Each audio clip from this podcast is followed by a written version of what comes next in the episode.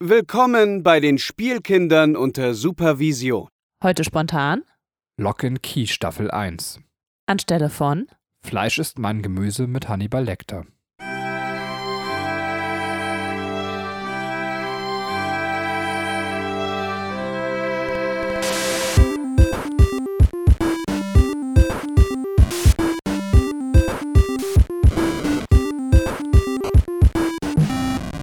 Hallo und herzlich willkommen, liebe Zuhörer da draußen an den Endgeräten, zu einer neuen Folge der Spielkinder unter Supervision. Wir besprechen heute die erste Staffel von Lock and Key, denn leider hat die Besprechung mit Hannibal Lecter nicht geklappt. Der war uns leider zu verschlossen. Die Spielkinder sind zum einen ich, die Katrin, hallo, und mein wundervoller Ehemann, der Benjamin. Hallo, Benny. Hallo. Ja, ich bin sehr gespannt auf diesen Podcast und freue mich auch total, denn ich bin ein sehr großer Fan der Lock and Key ähm, Comic-Serie. Und Benny, bist du das auch? Ja, also die Frage war jetzt ein bisschen suggestiv gestellt. Also generell freue ich mich sehr auf Du, den Podcast. Du, du bist das doch auch, oder? Ja, tatsächlich. Also die Lock and Key Comics äh, begleiten uns schon sehr, sehr lange und wir haben uns halt immer gewünscht, dass irgendwie mal eine Verfilmung da ist. Es gab ja zeitweise auch einen Trailer, der eben schon einen ersten Teaser zu Lock and Key gegeben hat und wurde das ganze Projekt abgebrochen. Und man hat sich dann jahrelang immer wieder gedacht, so, man saß auch wirklich da und hat es auch ab und zu mal ausgesprochen, so, wie cool wäre es eigentlich, wenn es jetzt eine Verfilmung von Lock and Key geben würde. Ja. Und dann kam halt endlich diese Verfilmung von Lock and Key, weswegen wir jetzt auch sehr, sehr Bock auf diesen Podcast haben und äh, dann mal darüber sprechen können, wie wir diese Verfilmung wahrgenommen haben und, und wie uns das ganze Projekt gefällt. Deswegen haben wir auch so heute ein bisschen den Anekdotenteil rausgekürzt und äh, stürzen uns tatsächlich so ein bisschen mehr auf die Serie, setzen das jetzt in Fokus ähm, und werden auch äh, sicherlich äh, den Bezug zu den Comics suchen, weil wir die eben sehr, sehr gerne mögen. Bauen das aber auch so auf, dass äh, wir das erst spoilerfrei machen, über die Serie sprechen, dann machen wir einen fetten Spoilerteil über die Serie und dann machen wir sogar nochmal einen gesonderten Spoilerteil für Leute, die die Comics nicht gelesen haben, weil wir durch die Comics eventuell mögliche zweite Staffel ähm, spoilern könnten. Und äh, da wollen wir den Leuten das nicht kaputt machen, die sagen, ich möchte auf gar keinen Fall eine Idee haben, wie es in Staffel 2 weitergehen könnte. Genau so ist es. Ähm, ja, ich würde sagen, wir fangen auch einfach dann direkt an. Ähm, ich würde sagen, ja, vielleicht machen wir es einfach nach altbewährtem Prinzip, dass du ganz kurz. Nee, nee, nee, nee, nee. Ich möchte erstmal kurz darüber sprechen. Über die Comics tatsächlich, wie wir zu Lock and Key gekommen sind. Also Okay, vielleicht einen okay, Schritt dann- nach dem anderen. Ähm, Ja, ja, okay, ich hätte das jetzt äh, bei dem zweiten Spoiler-Teil gemacht, aber den wir hört ja keinen. Schwanz mehr. Also, du hast vollkommen recht, ja. Wer hat denn die Gute Comics Überlegung. gelesen? Also, außer die Leute, denen wir dann ständig die Comics empfohlen haben, nachdem wir die Comics entdeckt haben. Und die waren auch alle begeistert. Das muss man jetzt mal sagen. An dieser Stelle eine riesige Empfehlung für die Lock and Key Comics. Die sind super. Ja. Das sind, wenn ich mich jetzt gerade recht aus dem Kopf erinnere, sechs Bände. Richtig. Ich glaube, die Sechs-Band-Version gibt es aber gar nicht mehr. Es gibt jetzt so eine Zwei-Band-Version, oder? Du wolltest gerade was dazu. Achso, nee, nee, ja, ich wollte noch äh, quasi ergänzen, dass ähm, selbst wenn ihr jetzt die Serie geschaut habt und sagt so, ja, mh, soll ich dann jetzt noch die Comics lesen, die bieten einfach viel, viel mehr und haben einfach die Story kompakt und abgeschlossen in diesen sechs Bänden. Ähm, der, die Serie geht nochmal eine ganz andere Richtung. Also von daher äh, ist auf jeden Fall auch, selbst wenn ihr die ähm, Serie geschaut habt, äh, der Comic noch zu empfehlen. Genau. Auf jeden Fall abgeschlossen. Das ist sehr schön, dass man das sagt. Nach diesen sechs Bänden, beziehungsweise ich glaube, es gibt jetzt eine Zweiband, ich weiß nicht, ob es eine Zwei- oder eine Dreiband-Variante, ein Hardcover ist. Ja, Ähm, genau, ich wollte gerade sagen, gebunden gibt es die mittlerweile. Genau, Ja. aber da ist, also man hat letztendlich ein Paket, was man zu Ende lesen kann und hat eine Geschichte, die eben abgeschlossen ist, was sehr, sehr schön ist. Und wir sind damals zu den Comics gekommen und das finde ich sehr cool, deswegen möchte ich auch darüber reden. Ähm, durch, und das passiert in der Erwachsenenzeit einfach nicht so häufig mehr. Äh, Wartezeit am Bahnhof, also das passiert schon noch häufiger, dass man am Bahnhof warten muss. Aber der Kölner Hauptbahnhof hatte einen Bücherladen. Ich weiß nicht, ob es den immer noch gibt. Ja, Ähm, ja, natürlich. und der hatte in der, im Obergeschoss eine Comic-Abteilung, die eigentlich auch ganz cool war. Also da waren durchaus coole Sachen zu finden. Und irgendwie haben wir zusammen da gewartet und hatten mal wieder Bock auf einen Comic oder waren auch in der Abteilung und haben dann Lock and Key gesehen, weil es interessant aussah, haben es rausgeholt.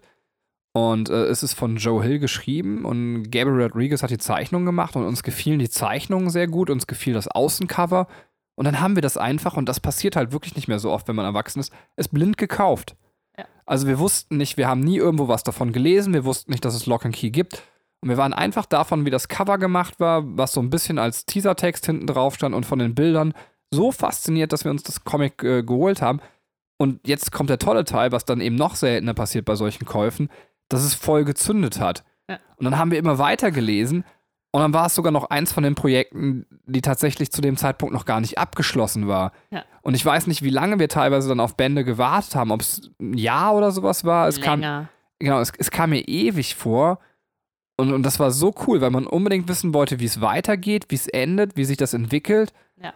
Ähm, und man musste diese Wartezeit in Kauf nehmen. Und ich weiß, wie sehr ich mich gefreut habe bei jedem Comic, der rauskam. Ja. Also wirklich total cool, äh, dass dann zu Studentenzeiten nochmal so ein krass kindliches Gefühl durch die Comics erzeugt worden sind. Stimmt. Und ich finde, man wurde da auch nicht enttäuscht. Also ich finde die Comicbände total gut, wie sie abschließen und, und wie Ja. sie sich beenden. Finde ich großartig, Ja, wirklich. ja. Deswegen äh, ist auch tatsächlich einer meiner Lieblingscomics. Was du noch mal, äh, was ich noch mal ergänzen will, was ganz lustig ist, was jetzt in deiner Zusammenfassung gar nicht drin vorkam, was heutzutage auch nicht mehr so passiert, neben dem blind kaufen, ist, dass man überhaupt in, ähm, in den Bücherladen geht, um Wartezeit zu überbrücken. Also ganz oft hast du dein Smartphone in der Hand und dann liest du da einfach Nachrichten oder keine Ahnung, spielst Quizduell oder guckst eine Serie oder so. Also das äh, Wegen des Handys gehen die Bücherläden pleite. Nein, aber du hast schon recht, ich hatte damals noch kein Smartphone. Vielleicht hätte man. gab es halt auch noch nicht so in dem Ausmaß, wie es jetzt, ne? Also wenn wenn es dann gehabt hättest, hättest du kein Internet gehabt, weil da einfach zu teuer war. Wahrscheinlich würde man sogar seinen Comic dann auf dem Smartphone lesen. Also. Ja. Naja, aber äh, bevor wir jetzt hier in ähm, Handy-Rumgehate äh, enden, würde ich sagen, kommen wir ähm, zu der Besprechung der Serie. Magst du uns äh, nochmal kurz zusammenfassen, worum es eigentlich geht? Äh, Spoilerfrei. spoilerfrei und eine Bewertung auf einer Skala von 1 bis 10 hätte ich danach noch gerne von dir. Kann ich versuchen. Also fangen wir an, worum es geht. Es geht um eine Familie, und zwar die Familie Locke. Und äh, die Familie Locke hat tatsächlich gerade ein sehr tragisches Erlebnis hinter sich. Ähm, und zwar ist äh, der Vater der Familie gestorben. Das heißt, wir haben eine Familie, die aus einer Frau besteht und ihren drei Kindern. Die drei Kinder heißen Tyler, Bodie und Locke. Äh, Locke. Ähm, Kinsey. Kenzie, Entschuldigung. ähm, Lock, lock. mir fällt der Name der Mutter nicht ein. Wie heißt sie nochmal? Nina. Nina, okay, aber die ist auch gar nicht, wird nie so oft erwähnt, dass man es, also er wird schon erwähnt. Ähm, äh, ja, auf jeden Fall, die ziehen um in das alte Haus des Vaters, in das sogenannte Key House. Das ist eine riesige Villa, die sehr, sehr schön und alt aussieht. Ähm, und da wollen sie eben ihr neues Leben nach dem Tod des Vaters äh, starten. Ich weiß nicht genau, würdest du es zum spoilerfreien Teil, darf man noch sagen, wie der Vater gestorben ist, oder würdest du das schon als Spoiler empfinden? Nee, das ist, äh, finde ich, grundlegend. Okay. Der Vater wurde tatsächlich, er war Lehrer und wurde durch einen seiner Schüler erschossen. Ähm, Genau. äh, Teil, also jetzt kommt der nächste Teil im, quasi der Story, in dem man auch noch spoilerfrei erzählen kann. Im Keyhouse, das erstmal haben diese Handlungsstränge nicht viel miteinander zu tun, äh, ist die Situation so, dass die Kinder, beziehungsweise eigentlich der jüngste von denen, äh, Bodhi, findet magische Schlüssel, mit denen er Dinge auslösen kann, die verschiedenste Fähigkeiten haben. Ich möchte da gar nicht verraten, was für Fähigkeiten, aber jeder Schlüssel, den er findet, hat eben eine besondere Fähigkeit. Und gleichzeitig gibt es in diesem Anwesen, in diesem Keyhaus, ein Brunnenhaus. Und dort sitzt eine Frau innerhalb eines tiefen Brunnens und die scheint irgendwie hinter den Schlüsseln herzugeiern und ähm, ist eben auch auf der Suche nach den Schlüsseln. Und warum diese Frau in diesem Brunnenhaus sitzt und was sie eigentlich mit den Schlüsseln will, wer das herausfinden will, so das ist die Ausgangslage von Lock and Key, ähm, der schaue sich das Ganze an. Ich versuche es jetzt mal zu bewerten. Das Problem ist halt, dass wir eben Comicleser sind und äh, dass es da schwer ist, eine objektive Bewertung zu finden für, ich hätte das, wie hätte ich das gesehen, wenn ich keine Comics gelesen hätte. Mhm. Ich muss ganz ehrlich sagen, ich gebe der Sache 6 von 10 Punkten. Äh, ich bin etwas enttäuscht. Also bei mir überwiegt ganz klar die Enttäuschung. Ich finde es zum Ende sogar fast äh, schon richtig schlecht. Das Problem liegt aber, glaube ich, auch daran, dass ich die Comics gelesen habe und finde, dass ähm, man sich nicht gut daran getan hat, beziehungsweise Joe Hill sich selber nicht gut daran getan hat, den Comics nicht strikt zu folgen. Man hat, das merkt man die ganze Zeit, sich Platz gelassen, aus dem Comicmaterial noch eine mögliche zweite Staffel zu schaffen. Und ich finde, das ist eine der großen Kruxe, an, an, an der die Sache zerbricht. Mhm. Dass die Handlung blöd ummodelliert worden ist. Ja. Also nicht komplett, aber ich kann nachher ein bisschen besser begründen, was ich meine. Dann finde ich das Pacing der Serie nicht gut gelungen. Es, es gibt so viele Momente, wo sich die Serie zieht und wo man denkt, so hättet ihr ein bisschen anders erzählt, wäre es viel spannender gewesen.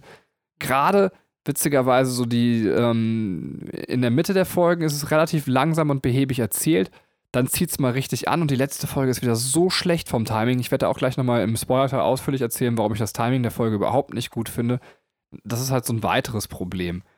Und ähm, das letzte Problem fällt mir tatsächlich gerade nicht mehr ein, was ich noch sagen wollte. Vielleicht sagst du noch mal ganz kurz was, mhm. Katrin, wie du es findest und dann ergänze ich gleich. Okay. Also ich ähm, habe genau das gleiche Problem, das du da auch hast. Die, äh, der Comic ist so, so viel besser und der hat mich so, so doll geprägt, dass ich einfach nicht mehr diese Serie gutheißen kann. Ähm, also sie hätte das Potenzial. Man hätte da was Fantastisches draus machen können, aber da die Abweichung von dem Ursprung so schlecht umgesetzt ist, ähm, gebe ich dem Ganzen nur 5 von 10, also nochmal einen Schritt weniger als bei dir. Ich finde, ähm, die haben die Story richtig krass in den Sand gesetzt. Gerade das Ende ist, also ist einfach miserabel. Ähm, ich finde genau das, was du auch mit dem Pacing sagst. Ich finde, am Anfang läuft die Serie so, man kann sich das angucken, aber sie dröppelt so dahin. Und das ist, ich meine, schon eigentlich eine krasse Thematik, was da passiert ist. Also das mit dem Vater, dass der ermordet wurde, so das ist so, das ist einfach ein ganz krasser Stoff und die schaffen das nicht irgendwie spannend aufzubereiten. Dann gibt es einen Lichtblick und ich denk, dachte so, jetzt zieht die Serie mega an. Das war sechste oder siebte Folge. Ähm, werden wir aber gleich nochmal ein bisschen detaillierter drüber reden. Und die ich wirklich bombastisch gut fand. Und danach fällt es halt wieder ab und in dieses furchtbare Ende hinein. Ich muss aber noch sagen, was mir gut dran gefallen hat. Und zwar ist, ähm, ich finde die Optik eigentlich sehr, sehr gut. Also ich finde, die Charaktere haben die super gut gewählt. Von ihrem Aussehen her passen die sehr gut zu den Charakteren im Buch. Jedenfalls von den Kindern her, also von Tyler, Kinsey und Bodhi. Ähm, und das Keyhouse ist auch fantastisch. Also das, das ist eigentlich so eine 1 zu 1 Abbildung äh, aus dem Comic. Ja, das möchte ich wirklich auch direkt einstimmen. Das finde ich auch wichtig, dass man das mal sagt. Ähm, generell, alles, was mit Visualisierung des Comics zu tun hat, ist gut gelungen. Und ich dachte, also wenn man mich hätte vorher gefragt, dass es an den Stellen bricht, ja. dass man nicht schafft, weil das Comic ist teilweise sehr visuell, finde ich auch stark. Also jetzt nicht besonders, nicht so wie ein ähm, ah, Sweet Tooth zum Beispiel, wo man sagt, da sind ja wirklich ganz richtig, richtig coole Kompositionen, aber trotzdem hat auch dieser Comic, finde ich, sehr Bildgewaltigkeit. Also wir ja. haben manchmal irgendwie Doppelseiten, die zugemalt sind und ja. äh, dachte, da schafft die Serie nicht mitzuhalten, aber das kriegt sie gut hin. Ja. Und deswegen ist es vielleicht sogar die Enttäuschung nochmal doppelt härter, weil letztendlich das Skript hätte sie ja einfach von den Comics klauen können. Ähm. Richtig, ja. Also es bietet sich auch so an, ne? Also gerade so ein Comic äh, in einem, in einer Serie zu verfilmen, die halt auch eine ähnliche äh, Struktur hat. Aber naja, gut, man, man will vielleicht das Ganze ein bisschen ausschlachten und da noch mehr Story rausholen. Also ähm, meiner Meinung nach hätte man den Comic so in der Serie verfilmen können, wie der Comic ist und danach sich noch was weiteres hätte ausdenken können, dass man einfach die eine Story abgeschlossen hat. Aber gut, das ist vielleicht äh, nochmal Thematik äh, für später. Ja, und, und was ich halt, äh, also vielleicht noch eine Sache, was ich gut auch finde, ist tatsächlich, dass die ganze, du hast zwar gesagt, ähm, die Sache mit dem Vater, ähm, ich finde aber, dass der emotionale Background schon rüberkommt. Und das finde ich, äh, hat mir eigentlich ganz gut gefallen. In den Comics geht es auch viel um, um die emotionale Verarbeitung des Todes des Vaters. Und ich finde, der Teil ist eigentlich ganz gut auch äh, umgesetzt. Ähm, ja, ähm, wir reden wir gleich im Spoiler-Teil nochmal drüber, weil da möchte ich gerne noch was zu sagen.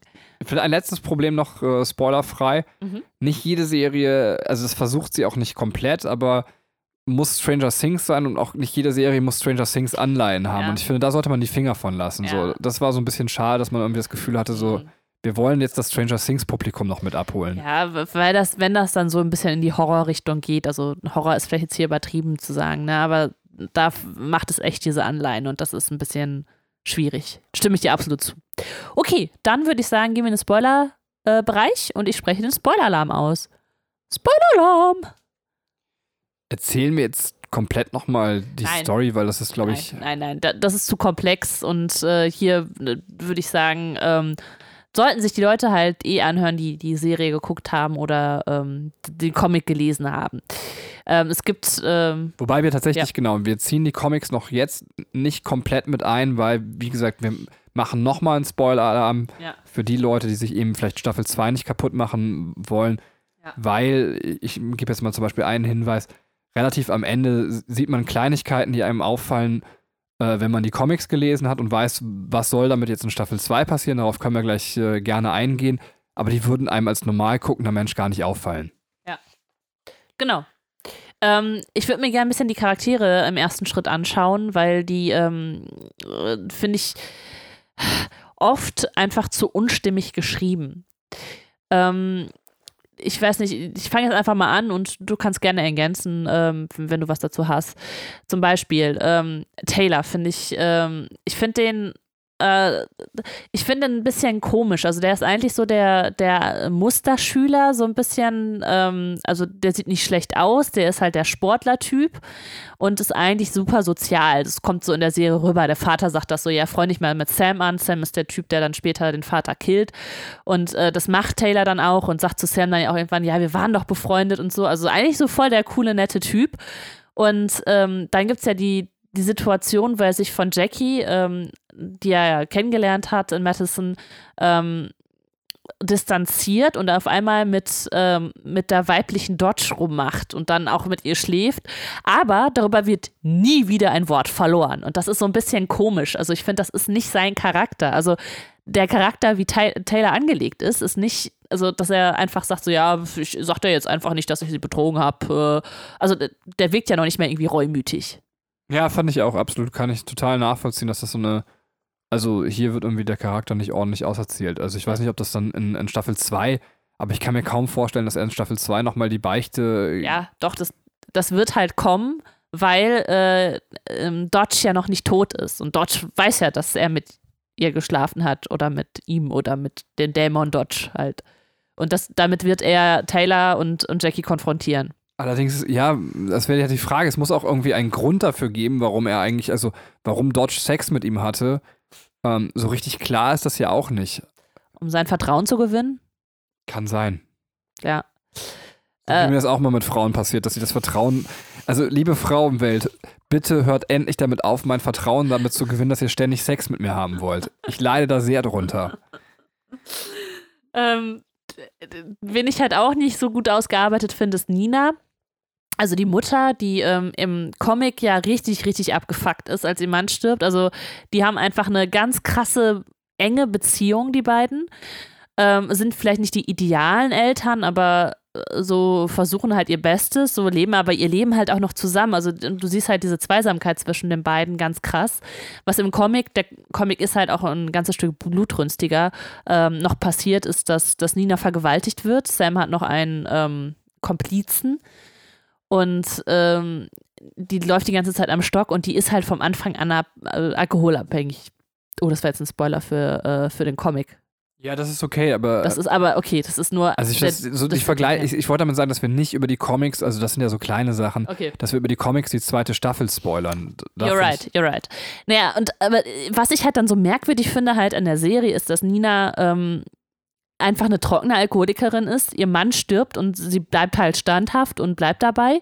Und dann kommt Sam wieder, bedroht die Familie und dann wird sie wieder alkoholabhängig, aber auch nur für einen Tag.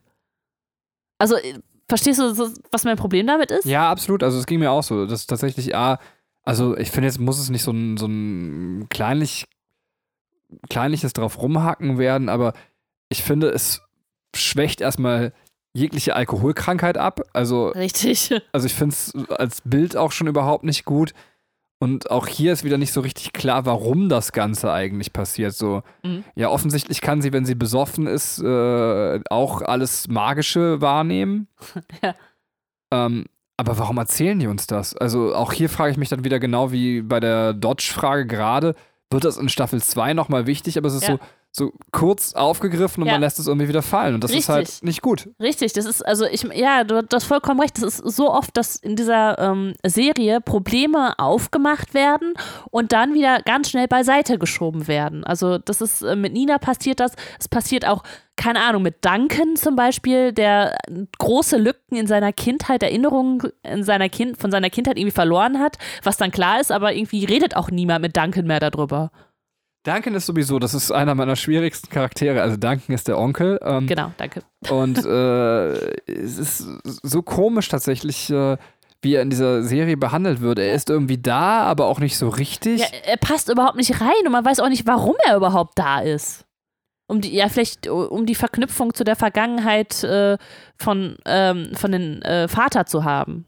Aber ansonsten ist er total überflüssig. So der überflüssigste Charakter dieser Serie. Ja, und das ist halt auch so ein bisschen schade. Also, Ja.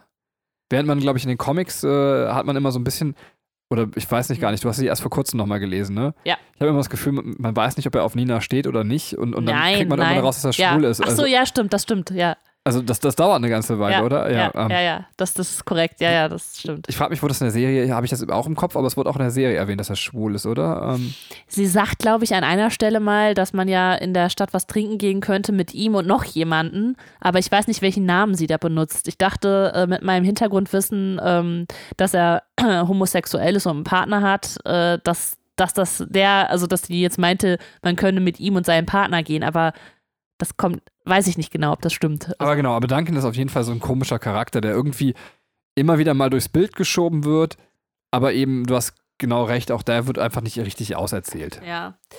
Ähm, was du gerade schon im spoilerfreien Teil gesagt hast, ist ähm, die Verarbeitung vom Tod des Vaters. Das stimmt. Bei ähm, Taylor kommt das, bei, bei Kinsey kommt das. Tyler, nicht Taylor. Das ist nicht Taylor Swift, das ist Tyler. Ich sag immer Taylor. Entschuldigung. Äh, bei bei ähm, Tyler ist das so und bei Kinsey ist das auch so, dass man halt so diese, diesen Einblick, also in die krasse Situation bekommt. Tyler, der, ähm, der ja Sam sagt, ey, wenn du deinen Dad killst, bring meinen gleich mit um, dass ihm das halt so zu knabbern macht, dass er es die ganze Zeit mit sich schleppt und erst als er mit Sam darüber redet, ihm klar wird, okay, der hat ihn nicht deswegen umgebracht, so ich bin jetzt nicht schuld am Tod meines Vaters. Ähm, bei Kinsey, die, ähm, die sich so gelähmt und ängstlich fühlt, weil sie nicht gegen Sam vorgegangen ist. Sie hätte die Chance gehabt, ihn mit einem Schürhaken ähm, erledigen zu können, hat sie aber nicht geschafft. So, und äh, das ist das, was sie verarbeitet. Der einzige, bei dem wirklich keine Verarbeitung stattfindet, ist bei Bodhi. Und Bodhi war ja auch Teil der Situation. Der war auch da. Kinsey hat ihn beschützt.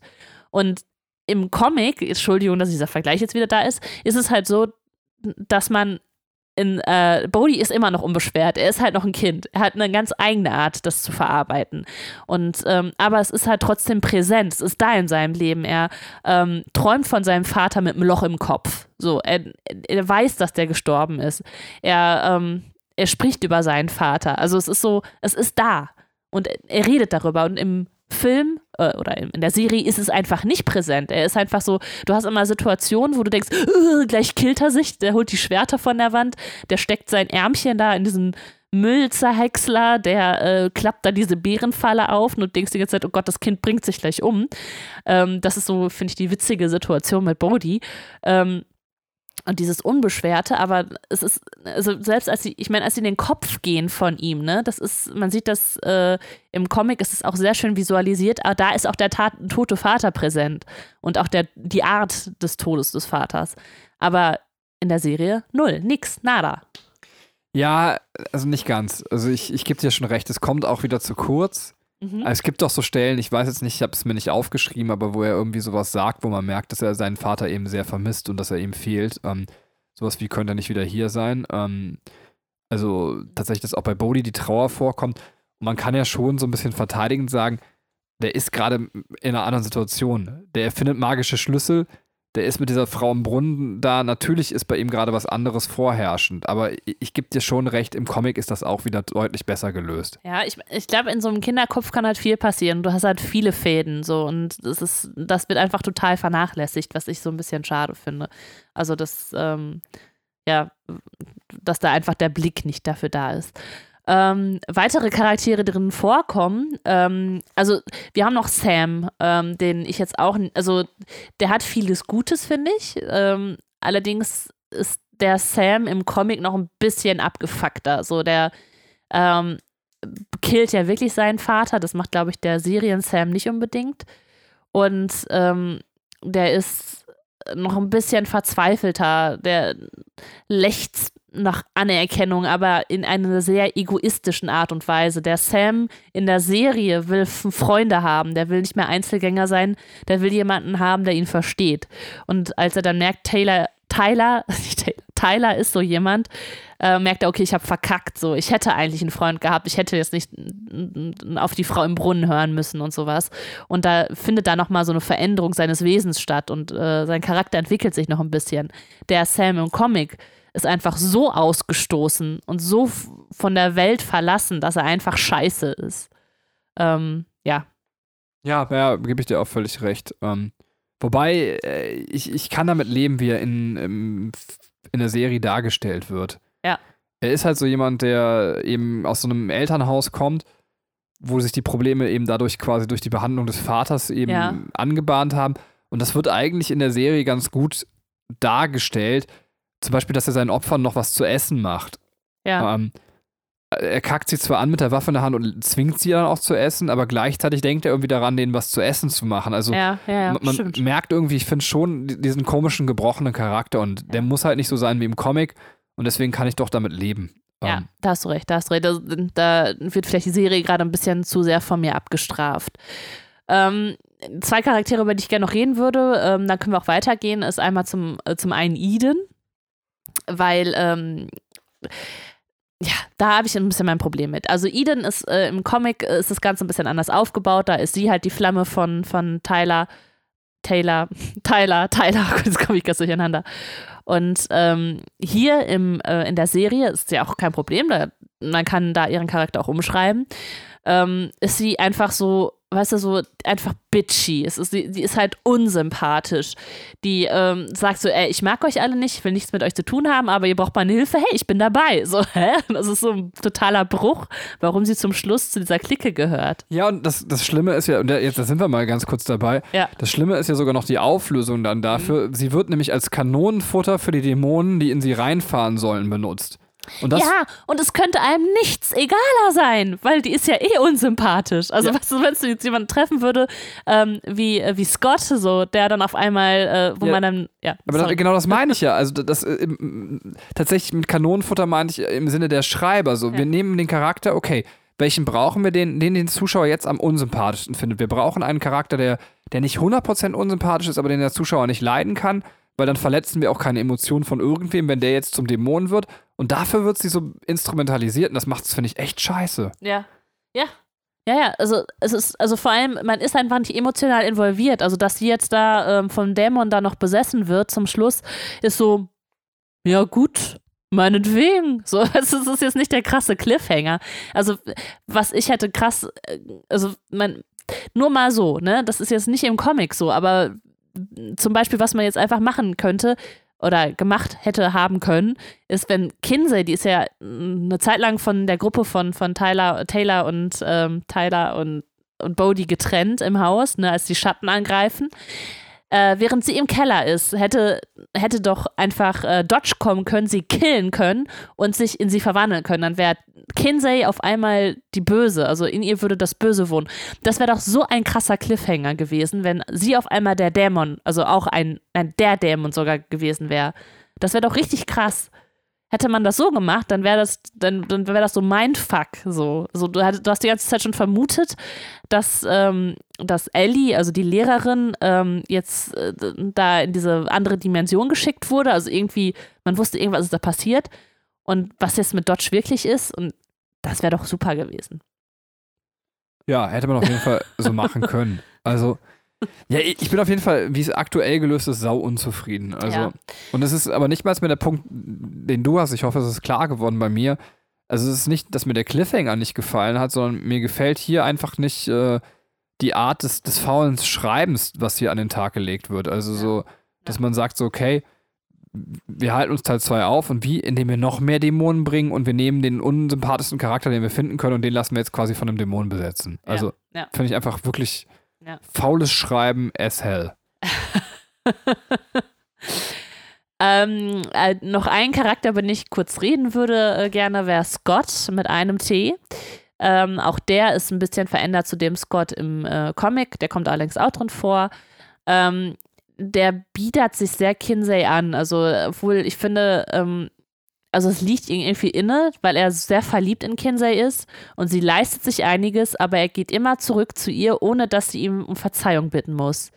Also, dass äh, sie nutzt dann halt die Macht dieser Spieluhr, um Eden äh, da wie so ein Püppchen tanzen zu lassen. Und er sagt so, ich finde das nicht in Ordnung, geht dann einfach. Ähm, aber er stellt sie nicht zur Rede. Also er zeigt so ein bisschen wenig Eier eigentlich. Ähm, bis zum Schluss, bis, bis Kinsey sagt, ey, ich könnte euch doch beide daten, so ich habe da nichts dagegen. Da sagt er so, halt, stopp, hier ist meine Grenze, das mache ich nicht mit. Ähm, ja. Aber ich finde, das macht ihn gerade sympathisch in der Serie. Ich finde das kein Gegenargument gegen ihn, sondern er, er steht halt, also er ist halt vom ersten Moment an verschossen in Kinsey. Ja. Und aber er hat so viel Selbstrespekt, dass er irgendwo auch merkt, wo die Grenze ist, wo er sich davon lösen muss, auch wenn er keinen Bock drauf hat. Es ist ja sogar Ja. so weit bei ihm, dass er darüber nachgedacht hat, ob er sie doppelt daten soll. Sonst wäre, hätte er sofort in dem Ja. Moment, wo sie das erste Mal das ausspricht, gesagt, nee, auf gar keinen Fall. Stimmt, ja. Ähm, und ich finde, das ist eigentlich ganz cool.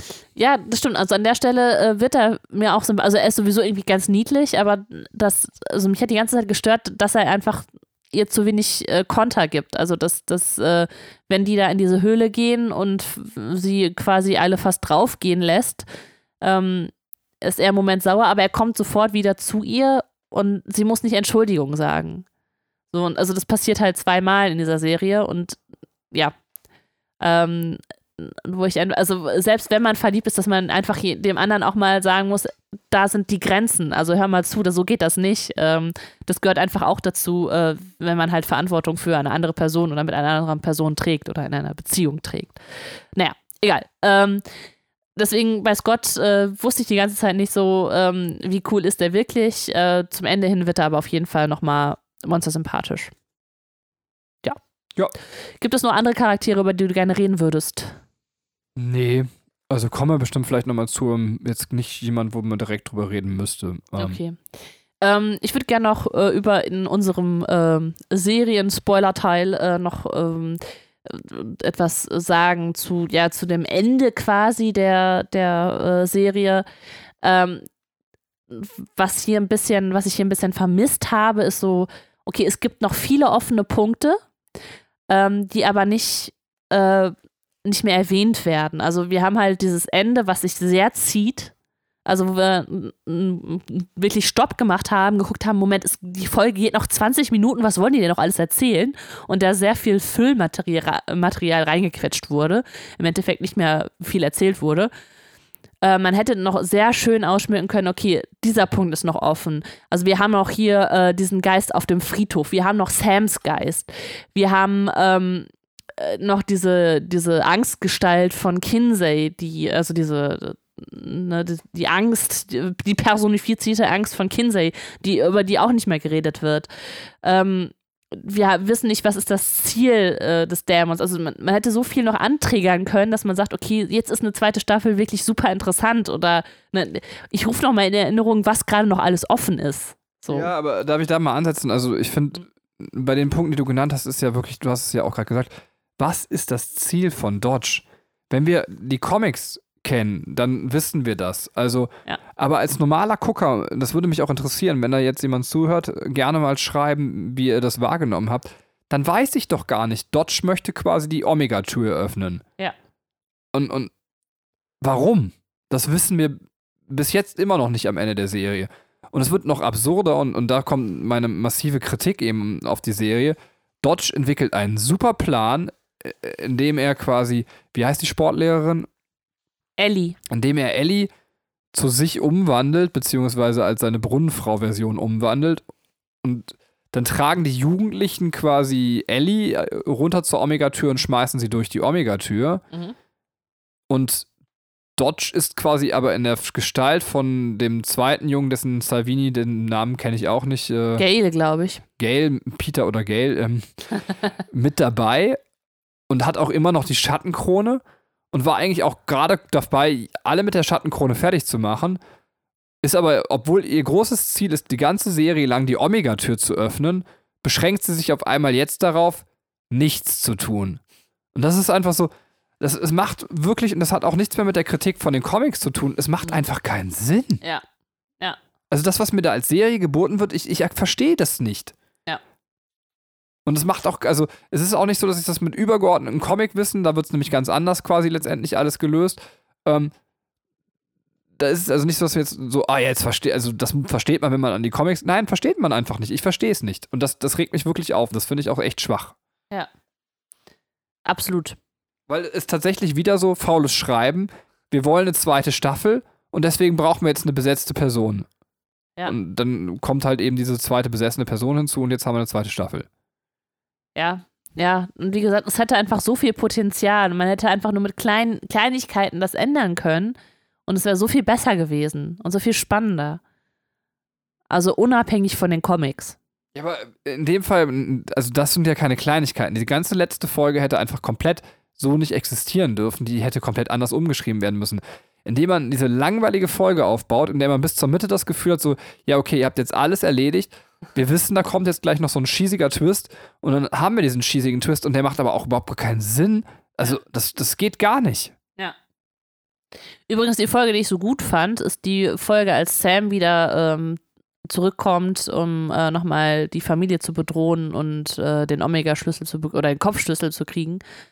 Ähm, mit dem fantastischen Lied zum Schluss, äh, äh, das ich mir schon zigmal angehört habe, aber gerade nicht mehr weiß, wie es heißt. Aber das auf jeden Fall, finde ich, ist äh, die Höhepunkt, der Höhepunkt äh, der Staffel, weil es eine sehr, sehr gut aufgebaute Folge ist und sehr spannend.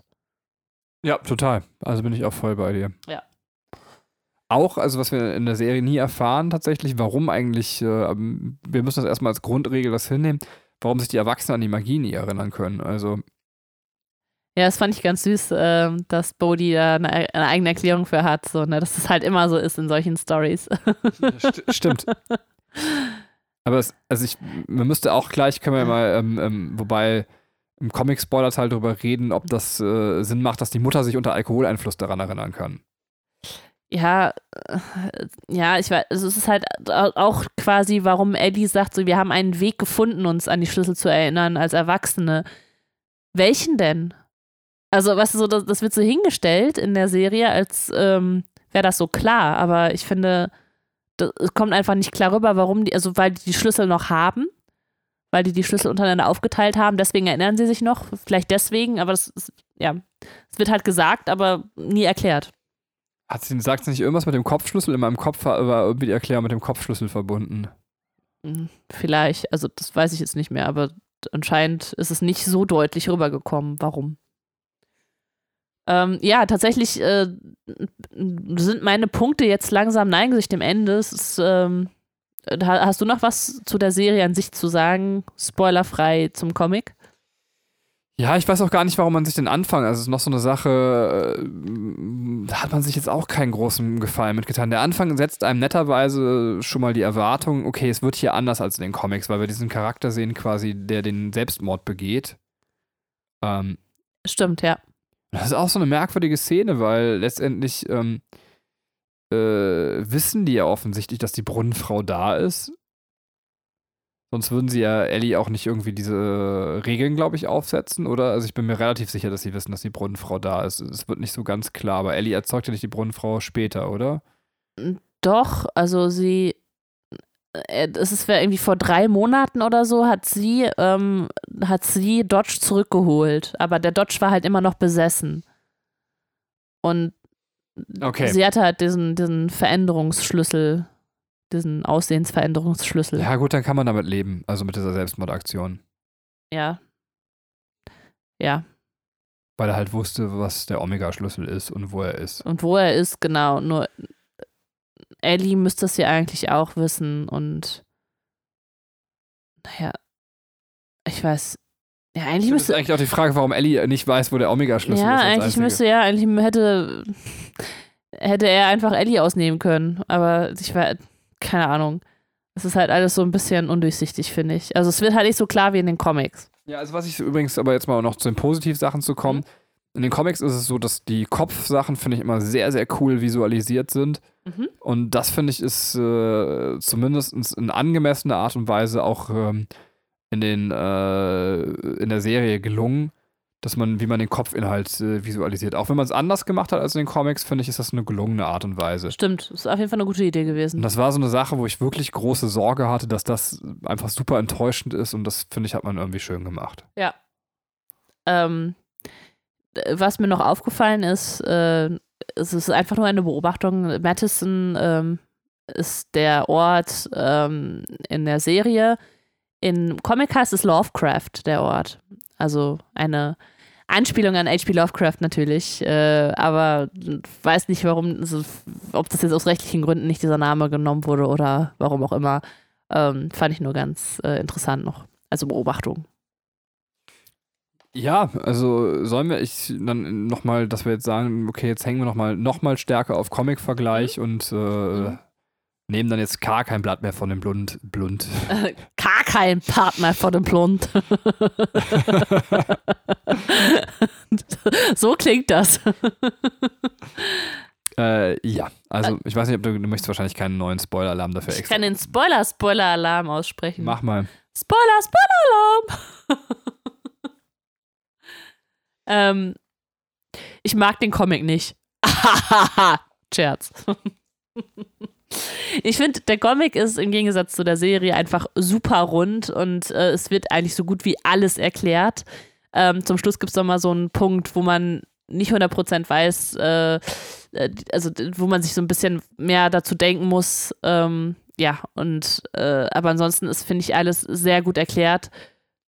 Ja, ja, außerdem ist das Coole im Comic, dass die ähm, eine der Schlüsselsachen ja. von Anfang an im Bild ist. Und zwar, glaube ich, vom ersten Comic an, wenn ich mich recht erinnere. Ich muss jetzt mal kurz die Comics holen und nachgucken, ob das so stimmt. Und zwar ist tatsächlich äh, der, der Anhänger von Tyler. Wir sehen nämlich Tyler quasi am Ende der Staffel in seinem Angelsuit und er hat eben so ein, äh, wie heißt das, so ein Köder auf seiner Mütze drauf. Ein Angelhaken. Ein Angelhaken. Und, und dieser Angelhaken spielt in den Comics eine massive Rolle und ist aber von vornherein, äh, ich meine auch sehr früh, auch wirklich, glaube ich, schon im ersten Teil, die ganze Zeit zu sehen. Ja. Und das hat mich auch so geärgert, dass dieser Angelhaken nicht zu sehen ist. Ähm, ja. Ja. Es ist ja, ich meine, wenn man einfach die Story weiß, dann ist es doch so leicht, das da reinzuschreiben. Also, verstehst du? Das ist einfach so, man, man hat doch alles da, man weiß doch die komplette Story, man weiß doch, wie es funktioniert. Und dann kannst du von Anfang an solche kleine Hinweise geben. Das finde ich so ein bisschen schade, dass, äh, dass wir das nicht gemacht haben. Ja, vor allem, weil es auch so clever ist, aber es passte ja. wahrscheinlich nicht in das Bild von dem Tyler, den man zeigen wollte. Ja. Und, und deswegen hat man es weggelassen. Also, ja. Und die andere Sache, es endet ja einfach mit Dodge. Also, es ist jetzt nicht so, dass irgendwie neue Dämonen in die Welt kommen und, und das hat man ja ganz offensichtlich geändert, damit man weitere Staffeln schreiben kann. Ja.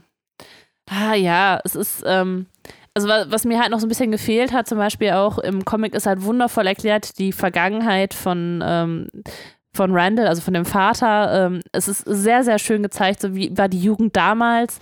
Die ähm, haben einen Schlüssel für äh, eine Uhr und können da die komplette Hintergrundstory zu den Schlüsseln sich angucken. Also genau, wie ist die Omega-Tür entstanden? Ähm, wie ist das abgelaufen damals, als der, der Vater und die Freunde da waren? Und du hast einfach sehr, sehr viel mehr Raum für diese Hintergrundgeschichte. Ich glaube nicht, dass das in der zweiten, zweiten Teil von, ähm, oder in der zweiten Staffel von, von Stranger Things, wollte ich jetzt schon sagen, von Lock and Key kommen wird, weil das im Grunde schon abgearbeitet wurde. Das ist die Erinnerung von Ellie, in die sie dann gehen, in der Serie. Und in Comic ist es so, dass sie einfach durch diese Uhr sich einfach die Vergangenheit anschauen können. Und ja, ich finde das einfach, also, weil du einfach da auch das Ausmaß verstehst. Hier hast du zu Dodge überhaupt keine Beziehung, du hast zu Ellie keine Beziehung. Ähm, Ellie ist im Comic einfach ein hässliches Entlein. Die, die ist einfach, äh, die ist nicht hübsch und dann kommt Dodge, der, der, der Schönling, und verliebt sich in sie und die haben eine wundervolle Beziehung und sind jugendlich und verliebt und dann äh, will Dodge Duncan beschützen und guckt in diese Tür und wird vom Dämon besessen. Und wie hart es für die Freunde ist, dann ihn äh, töten zu müssen, weil er einfach selber eine so große Gefahr ist. Also sie versuchen es ja erst, indem sie all seine Erinnerungen rausnehmen und ihn noch aufrecht zu erhalten und zu sagen, wir wir, wir müssen Dodge halt noch schützen, weil irgendwo ist es noch Dodge. Äh, und ja, also, es ist einfach so viel mehr Drama drin und so viel mehr Tiefgang als jetzt, ja, und dann war auf einmal anders und dann hat er uns umgebracht und dann haben wir ihn umgebracht. So, das ist, ja, okay, Ende. Ich glaube schon, dass sie das in der zweiten Staffel schon als, also noch erzählen werden. Also jetzt, du hast sehr viel geredet. Ähm, die Sache mit dem, wie es eigentlich zu den Schlüsseln kommt, wie es zu der Omega-Tür ja. kommt. Äh, Anhaltspunkte dafür würde ich sagen, ist, dass äh, wir in der Szene nochmal sehen, wie so ein Dämon verglüht und ein Gestein auf die Erde fällt. Mhm. Und das hat ja sehr viel damit zu tun, wie das Ganze passiert. Ähm, Genau. Also ich glaube schon, dass man genau noch vorhatte, das in der zweiten Staffel zu erzählen. Ja, ne, ne, das, das äh, meinte ich nicht. Ich meinte einfach die Story um Dodge, weil die halt einfach so viel äh, tiefer noch geht. Ja, das stimmt. Also das, Und das werden wir nicht mehr erfahren. Aber ich glaube, wie die Omega-Tür ja. entstanden ist Ja. und wie die Schlüssel entstanden sind, das werden wir auf jeden Fall. Ja, das denke ich auch. Das, also, bekommen.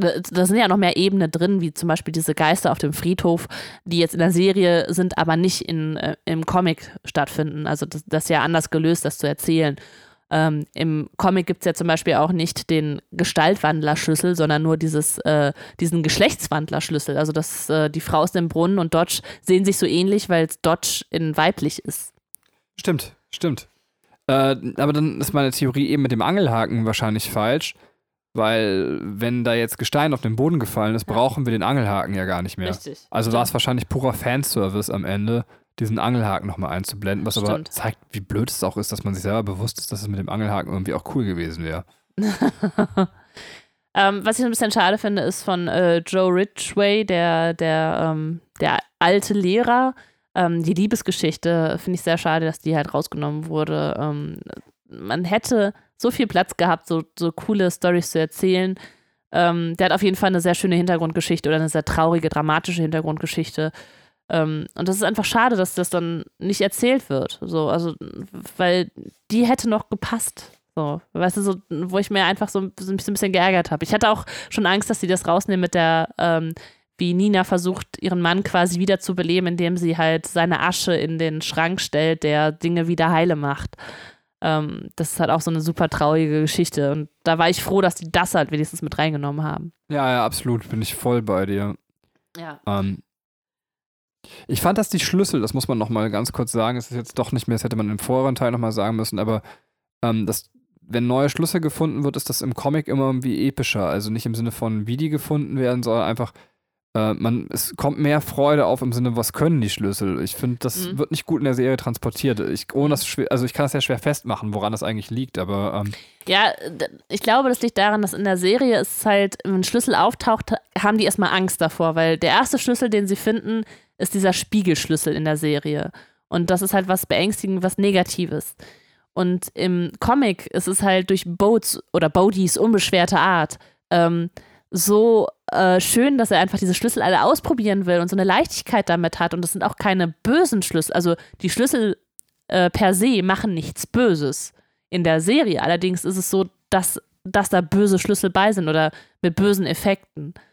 Und ähm, deswegen kann Bodhi mehr mit den Schlüsseln anfangen im, im Comic und viel mehr damit spielen und äh, wird dann auf einmal zum Tier oder wird dann als fliegt als Geist durch die Gegend oder sowas, weil er das einfach kann und ausprobieren will.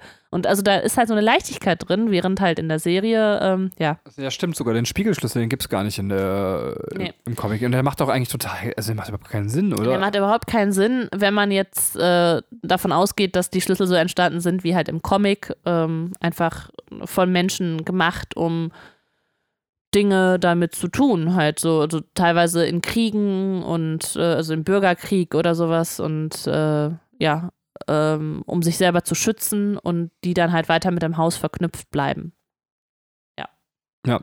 also, Genau.